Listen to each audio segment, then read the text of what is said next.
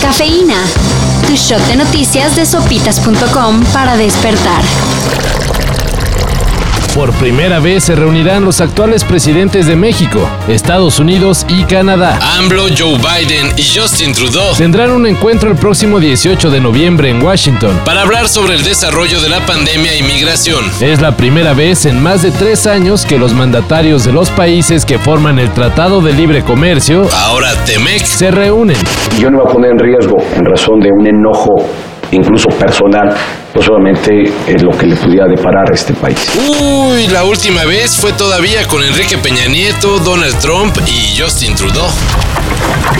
El sobrepeso es un problema de salud pública con el que se vive actualmente en el país. Y parece que las próximas generaciones no se desharán de él tan fácil. De acuerdo con Ana Lilia Rodríguez, investigadora de la Facultad de Medicina de la UNAM, hay 40% de probabilidad de que los niños tengan sobrepeso u obesidad cuando sean adultos. Y en el caso de que alguno de los padres de los menores tenga problemas de peso, La probabilidad se duplica. de hecho, Desde ahorita, 35% de la población infantil tiene ya sobrepeso. así que a cuidar la alimentación. La Ciudad de México se ha colgado varios récords ridículos e inútiles. Pero este nuevo parece no ser tan malo. Ah, sí, claro. Voy a escribirlo en mi máquina de escribir invisible. La, la, di, da, di. De acuerdo con el libro de récords Guinness, la CDMX es la ciudad que tiene mayor acceso a Internet público en todo el mundo. Con 21.500 puntos de acceso público, gratuito y abierto.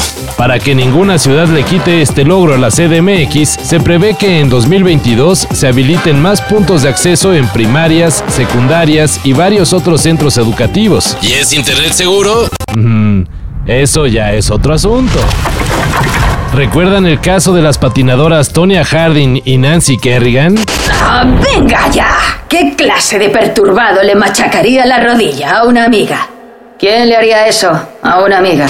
Pues se repitió, pero en el fútbol femenil. Ayer fue detenida la jugadora del PSG femenil, Aminata Diallo, tras hallarse pruebas de que orquestó una agresión en contra de su compañera de equipo. La francesa Keira Hamroy. Al parecer, la ahora detenida contrató a unas personas para que lastimaran a Keira. Todo para que ésta no participara en los próximos encuentros del club. Un caso de rivalidad deportiva torpemente resuelto fuera de las canchas. El Paris Saint Germain informó que cooperará con las autoridades Y estudiará qué acciones tomar. y en noticias que despierta nuestro interés por la arqueología. En la ciudad de Yavne, en Israel, se encontró un preciado anillo de amatista de oro y morado, que data del siglo VII o más para atrás. Ah, órale. Y Pues lo interesante es que se cree que la joya es más que un simple accesorio. podría tratarse de un anillo utilizado para prevenir los efectos del alcohol. Según los especialistas, a la amatista usada en la fabricación del anillo se le atribuían propiedades para evitar la cruda. Esta vez Adriana tiene una misión, pues Javier tuvo una cena en negocios y bebió de más. Hoy no tiene fuerzas para levantarse, le duele la cabeza y su estómago. De hecho, fue encontrado en antiguas bodegas de vino. Y la pregunta es, ¿Y por qué no se fabrica actualmente el mentado anillo? el negocio del siglo, Para esto y mayor información, en sopitas.com. Cafeína. Shot de noticias de sopitas.com para despertar.